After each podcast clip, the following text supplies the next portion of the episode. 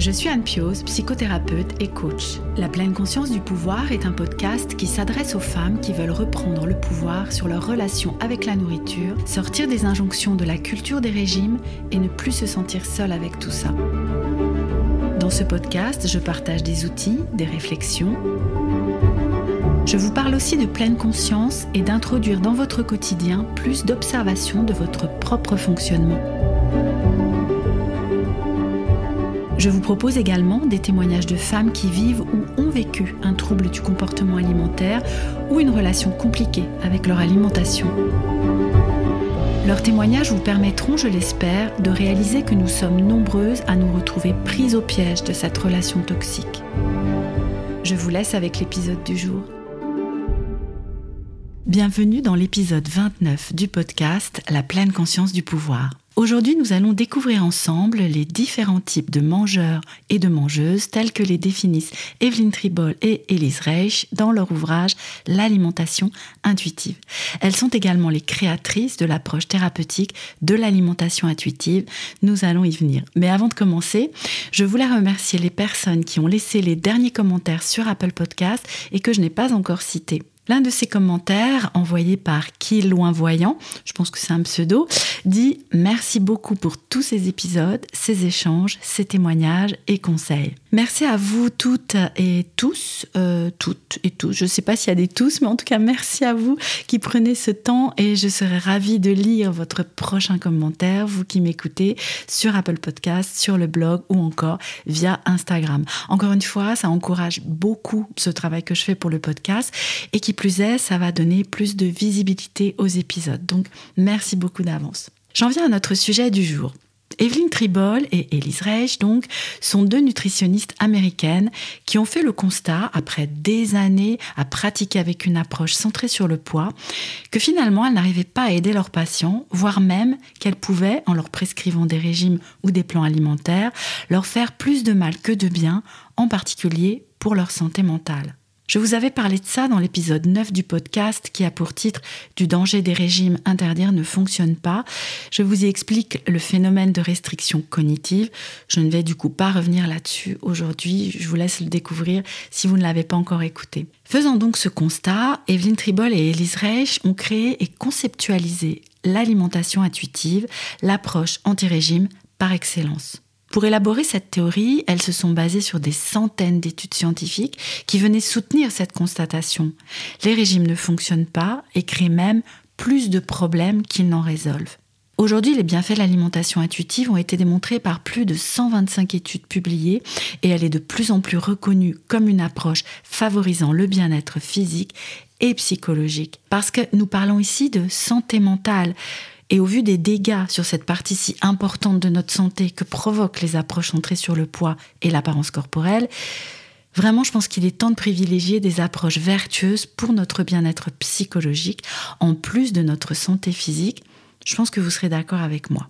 L'alimentation intuitive est la seule approche thérapeutique visant à soigner notre relation avec l'alimentation, qui déconstruit la culture des régimes et nous propose même de nous mettre en colère contre cette dictature de la minceur, du corps parfait et normé, c'est-à-dire mince, ferme, jeune, bronzé mais pas trop, etc.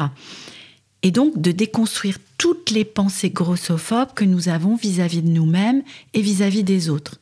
La grossophobie, je vous en ai déjà parlé dans l'épisode 19 du podcast que je vous invite à écouter après celui-ci si ce n'est déjà fait. L'alimentation intuitive est basée sur 10 principes et se vit au travers d'un processus en 5 étapes qui passe par la déconstruction de toutes nos pensées et croyances grossophobes, donc le développement d'une observation fine de notre fonctionnement, un travail sur notre climat émotionnel, sur notre rapport au plaisir, au mouvement. Bref, c'est réellement un travail thérapeutique qui va bien au-delà d'une approche qui ne serait centrée que sur l'alimentation. J'ai découvert l'alimentation intuitive il y a à peu près deux ans, je crois. Et au départ, je n'y croyais pas. J'étais vraiment sceptique. Parce que, comme beaucoup de personnes, même parmi les professionnels de santé, je restais à la surface de l'approche et je ne comprenais pas toute la subtilité qui ne se résume vraiment pas à cette pensée très simplifiée, mangez ce que vous voulez. Et ces derniers mois, en particulier grâce à ma rencontre avec des personnes comme Juliette, qui témoigne dans l'épisode 8 du podcast, et d'ailleurs elle est l'auteur d'un podcast d'utilité publique, je crois que je vous en ai déjà parlé ici, qui s'appelle Reset ton assiette. Vraiment, découvrez-le de toute urgence, son podcast, si c'est pas encore fait parce qu'il nous aide euh, extrêmement bien à déconstruire justement toute cette grossophobie et à décortiquer le pourquoi de, des méfaits, voilà, c'est le mot que je cherchais, de la culture des régimes. Et puis il y a eu aussi Jeanne qui nous parle de son parcours dans l'épisode 18. Grâce à nos échanges, puis à la lecture du livre cité plus haut, ainsi que de celui d'Alicia Sicardi qui s'appelle L'alimentation intuitive, le grand livre aux éditions Le Duc, j'ai commencé à réaliser et à intégrer toute la subtilité, mais aussi toute la puissance de cette approche. Donc je me suis mise à étudier les principes plus en profondeur, à les expérimenter pour moi-même et avec mes clientes, à déconstruire les croyances qui me restent. Et ça, je peux vous dire que c'est un travail de fourmi qui est encore en cours, hein, parce qu'on ne déconstruit pas comme ça en, deux années ou une année et demie, 30 ans de grossophobie à, faire le lien aussi avec la pleine conscience, qui a pas mal de points communs avec l'alimentation intuitive, et donc à vouloir me former encore plus spécifiquement. Du coup, depuis quelques semaines, euh, j'en ai parlé à celles qui me suivent sur Instagram, je suis une formation sur l'approche inclusive à l'égard du poids et l'alimentation intuitive, et tout ce parcours m'a fait revoir en profondeur mes propositions d'accompagnement, tant Indépendance Cannelle que l'atelier en présentiel que nous vous proposons en novembre avec Virginie. D'ailleurs, si vous n'avez pas encore fait la connaissance de ma collègue Virginie Dontanville, instructrice en méditation de pleine conscience, vous pouvez écouter nos échanges dans l'épisode 23 du podcast. J'en profite d'ailleurs pour vous dire que les inscriptions pour la version revisitée d'Indépendance Cannelle commencent demain. Nous serons, si vous écoutez cet épisode le jour de sa sortie, nous serons demain le mercredi 27 octobre et ces inscriptions se clôtureront le lundi 1er novembre au soir pour un démarrage le lundi 8 novembre. Si vous souhaitez que nous travaillions ensemble pendant les six prochains mois pour déconstruire votre relation troublée avec votre alimentation, retrouver de la sérénité et enfin consacrer votre énergie à ce qui est vraiment important pour vous, n'hésitez pas à aller jeter un œil. Je vous mets le lien dans la description de cet épisode. Qui plus est, comme vous ferez partie des dix pionnières qui vont participer à la construction de cette nouvelle version, vous pourrez bénéficier d'un tarif réduit de 40%, ce qui, ben, moi je trouve que c'est pas rien. Bref, c'est le et bien sûr, je suis disponible pour répondre à toutes vos questions.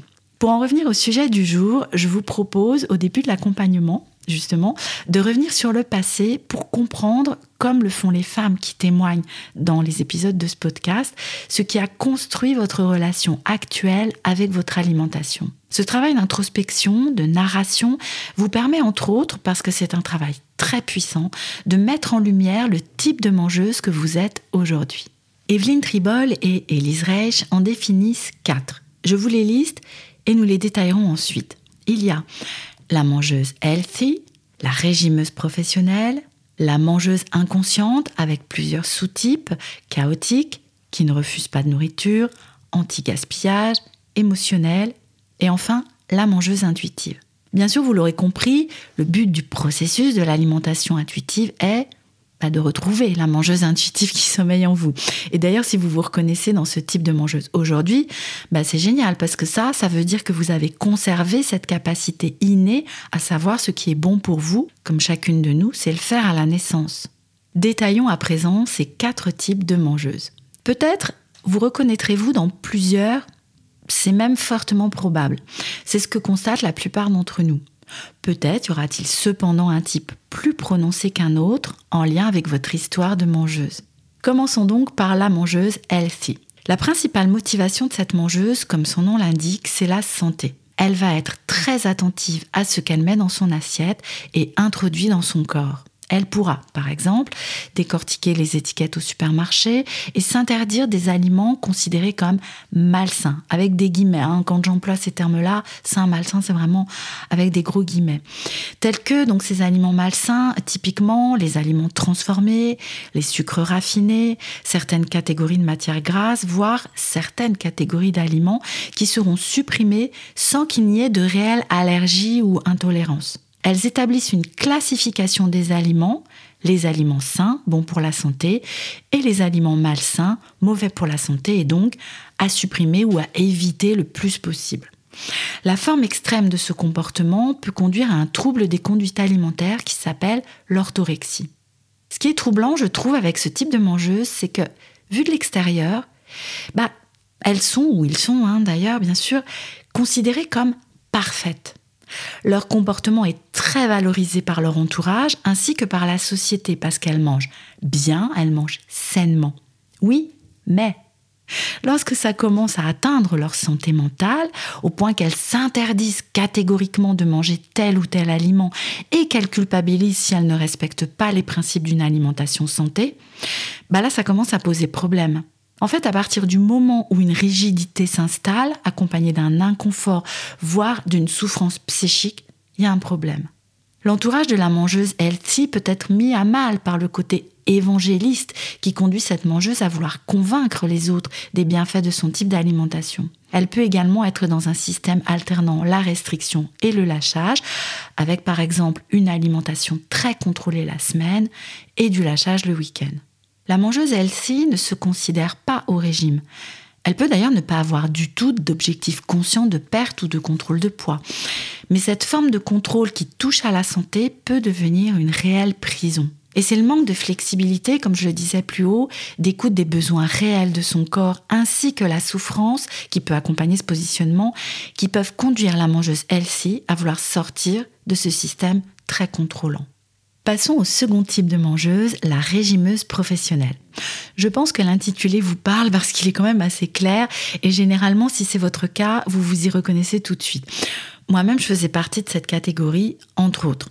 Cette mangeuse suit constamment un plan alimentaire ou tente de suivre un plan alimentaire. Soit elle est au régime, soit elle pense qu'elle devrait y être. Elle a essayé le dernier régime ou gadget à la mode. Ça peut prendre la forme d'une détox, d'un jeûne, d'une monodiète, d'un comptage de calories, de points, de macronutriments, à la frontière ici avec la mangeuse Elsie qui peut aussi faire ce type de comptage. Comme vous l'aurez deviné, si cette mangeuse suit constamment ou presque un régime, bah c'est parce qu'aucun n'a fonctionné jusqu'ici. Elle a cependant la croyance que le prochain sera le bon et essaye encore, encore et encore, répétant un process qui ne fonctionne pas à l'infini. Elle espère chaque jour, chaque semaine ou chaque mois que le lendemain sera synonyme d'un nouveau départ, le début d'une nouvelle tentative de contrôle de son alimentation et de son poids. Car la différence avec la mangeuse healthy, c'est que l'objectif de la régimeuse chronique est centré sur la perte de poids. Là, c'est vraiment clair et annoncé. La régimeuse professionnelle est sujette au phénomène du dernier repas avant le régime dès qu'elle craque et mange par exemple un aliment interdit. Ce phénomène, je pense que beaucoup d'entre vous le connaissent, c'est ce moment où vous vous dites lundi, je me mets au régime. Et du coup, vous passez votre dimanche ou votre week-end, voire même la semaine qui précède, à manger tous les aliments qui seront ensuite interdits. La régimeuse professionnelle alterne donc des périodes de restriction et donc de sous-alimentation et des périodes de lâchage sous forme de dernier repas ou de compulsion. Et cette quête de perte de poids peut l'amener à avoir des conduites extrêmes lorsqu'elle a l'impression que plus rien ne fonctionne pour elle. Beaucoup d'études ont en effet montré que les régimes chroniques sont un tremplin vers les troubles des conduites alimentaires, même si bien sûr ils sont multifactoriels. Troisième type de mangeuse, la mangeuse inconsciente. Elle mange souvent en faisant autre chose, ne se centrant pas sur l'action de manger. Elle regarde la télé, scrolle sur son téléphone, fait des mots croisés, lit. Un exemple qui parle à la plupart d'entre nous, c'est le pot de pop-corn au cinéma, vidé sans même s'en rendre compte. Il existe plusieurs sous-types de mangeuses inconscientes. La mangeuse inconscience chaotique. Elle est très occupée, surmenée et n'a pas le temps de manger. Elle va souvent manger sur le pouce, ce qui lui tombe sous la main un peu, vous voyez, comme un, ravitaillement en vol. Comme elle est prise dans la tourmente de ses occupations, elle n'identifie pas les premiers signaux de faim et va plutôt manger lorsqu'elle est affamée avec euh, une forme d'urgence. Du coup, bah, tout est bon à prendre à partir du moment où ça se mange. Deuxième sous-type de, de, mangeuse inconsciente, la mangeuse inconsciente qui ne refuse pas la nourriture. Vous l'aurez compris, elle mange ce qui se présente, qu'elle ait faim ou pas à ce moment-là. Typiquement, c'est elle qui passe devant un plat ou un bol avec des bonbons ou des biscuits au bureau et en prend un par réflexe. La faim des yeux suffit à la faire manger. Les apéritifs ou les buffets sont particulièrement délicats pour la mangeuse inconsciente qui ne se rend pas compte des quantités qu'elle mange et peut ressortir très inconfortable en se disant Oh, j'ai trop mangé, voire même en ayant mal au ventre. Troisième sous-type de mangeuse inconsciente, la mangeuse inconsciente anti-gaspillage. C'est elle qui va finir le plat pour ne pas jeter, qui peut même terminer l'assiette des autres, ses enfants ou son conjoint, pour les mêmes raisons. L'idée de gâcher de la nourriture lui est insupportable. Ça me rappelle ce que nous disait Catherine dans l'épisode 12 du podcast. Elle a appris à ne plus finir son assiette et est heureuse aujourd'hui de faire des repas de reste, même petits, qui mis ensemble lui épargnent la préparation d'un repas. Enfin, le dernier sous-type de mangeuse inconsciente, c'est la mangeuse inconsciente émotionnelle. Elle utilise la nourriture comme moyen principal de faire face aux émotions désagréables ou agréables, mais plus particulièrement les difficiles comme le stress, la colère, la solitude, l'anxiété. Bien qu'il ne soit pas question ici de diaboliser l'utilisation de la nourriture pour vivre vos émotions, mais ce qui peut être difficile pour cette mangeuse, c'est qu'il ne semble pas y avoir d'autres solutions ou peu d'autres solutions que de manger pour vivre ses émotions. Elle aura alors besoin de varier les réponses à apporter à son état émotionnel. Avec ces trois premiers types de mangeuses, vous avez pu constater que chacune de ces formes peut poser problème à partir du moment où de la rigidité et donc de la souffrance s'installe. Ces fonctionnements font également le lit au fil du temps des règles rigides qui s'internalisent, créent de la restriction cognitive et de la grossophobie internalisée qui rendent la relation avec l'alimentation difficile, source de problèmes à la fois physiologiques et psychologiques. Passons à présent à la mangeuse intuitive. Cette mangeuse écoute les signaux de son corps et mange ce qu'elle souhaite de manière à se sentir satisfaite, sans éprouver de culpabilité. Elle est une mangeuse libre. Je suis certaine que vous en connaissez au moins une ou un autour de vous. Vous savez, c'est cet ami qui vous dit Bon, moi je peux manger ce que je veux, je, je grossis pas. Bon, passons sur ces propos fortement ancrés dans la culture des régimes. Hein. N'oublions pas que grossir ne devrait pas être un sujet de peur, même si c'est très difficile de déconstruire cette pensée, surtout dans notre société qui est grossophobe. Bref, cette amie mange ce qu'elle veut, quand elle veut, et n'éprouve aucun problème avec ça. Elle ne se prend pas la tête au restaurant au moment de choisir son plat, elle prend celui qui lui fait envie et pas systématiquement la salade et la carafe d'eau alors qu'elle aurait envie du steak frites avec un ballon de rouge. Elle ne fait pas de calcul, ne prévoit pas de rallonger sa séance de sport le lendemain si elle considère avoir trop mangé ou encore de sauter le prochain repas pour rattraper. Elle n'a pas d'aliments tabou, elle n'éprouve aucune culpabilité lorsqu'elle mange. Elle peut ne pas finir son assiette ou encore vous dire je laisse une partie de mon plat parce que j'ai très envie d'avoir encore faim pour mon dessert. Elle ne se pèse jamais, c'est vraiment un non-sujet. Peut-être a-t-elle plusieurs tailles de vêtements dans son placard parce que selon les périodes de l'année ou de sa vie, elle peut se sentir serrée ou flotter dans ses vêtements. Elle ne se retourne pas spécialement vers les miroirs, mais peut avoir des propos tels que Ouah, je suis canon aujourd'hui. Et du coup, cela fait des années que vous vous demandez quel est son secret? Eh bien, vous savez quoi? Elle en a pas, en fait. Elle a juste conservé cette intelligence de son corps qui n'a pas été polluée par des règles rigides ou des dictates nutritionnels. Je vous accorde que ça représente presque un, exploit, mais je vous assure que c'est possible, d'autant plus pour les personnes qui ont été élevées en mangeurs intuitifs. Personne alors dans leur enfance n'a fait de réflexion sur leur poids ou sur leur silhouette. Il n'y avait pas d'aliments tabous à la maison. Et même si, par exemple, leurs parents n'achetaient pas d'aliments tels que des bonbons. Elles n'avaient pas d'interdiction d'en manger ailleurs. Elles sont ainsi devenues des adultes mangeuses intuitives et continuent à ne pas se poser de questions avec ça. Loin de moi l'idée de ici de jeter la pierre aux parents qui ont élevé ou élèvent leurs enfants en suivant les dictats de la culture des régimes. Ayant été eux-mêmes formatés par ça, bah, ils pensent que c'est ce qui convient de faire. Qui plus est, même les professionnels de santé peuvent encourager, par exemple, à régler les horaires de tété ou de biberon d'un bébé. Chacun de nous, parents ou pas, fait toujours ce qu'il pense être le mieux au moment où il le fait. Chacun et chacune de nous peut prendre conscience que ce n'est plus ce qu'il ou elle a envie de faire et travailler à changer et à faire autrement dès aujourd'hui. Dans mon entourage, qui n'a pas de valeur d'étude sociologique, hein, je le précise, je constate que ce sont plus souvent des hommes qui sont restés des mangeurs intuitifs que des femmes. Je suis certaine que vous voyez pourquoi, bien que les hommes subissent eux aussi des dictates du corps mince et surtout fermes et musclés, mais juste ce qu'il faut et pas trop. Peut-être constatez-vous, après avoir entendu cette description rapide des quatre types de mangeuses telles que les définissent Elise Reich et Evelyn Tribol, que vous avez perdu de vue la mangeuse intuitive que vous étiez à la naissance. Commencez par vous dire que ce n'est aucunement de votre faute. Ne commencez pas à vous flageller. Je sais que nous sommes très doués pour faire ça. Comme suggéré par le premier principe de la thérapie d'alimentation intuitive qui propose de rejeter la culture des régimes, vous pouvez commencer par vous mettre en colère et vous dire que jusqu'à présent, vous ne saviez pas à quel point vous aviez pris un autre chemin dans votre relation avec votre alimentation. Prenez soin de vous dans ce constat. Vous pourriez par exemple vous dire, OK, aujourd'hui, je suis une régimeuse professionnelle avec des côtés mangeuse inconsciente, à la fois émotionnelle et anti-gaspillage. C'est là où j'en suis. Et ça ne me convient plus parce que ça me pourrit la vie. Prenez le temps de vous remercier, de penser à changer et à prendre soin de cette relation et donc de vous-même. Renseignez-vous sur la thérapie d'alimentation intuitive.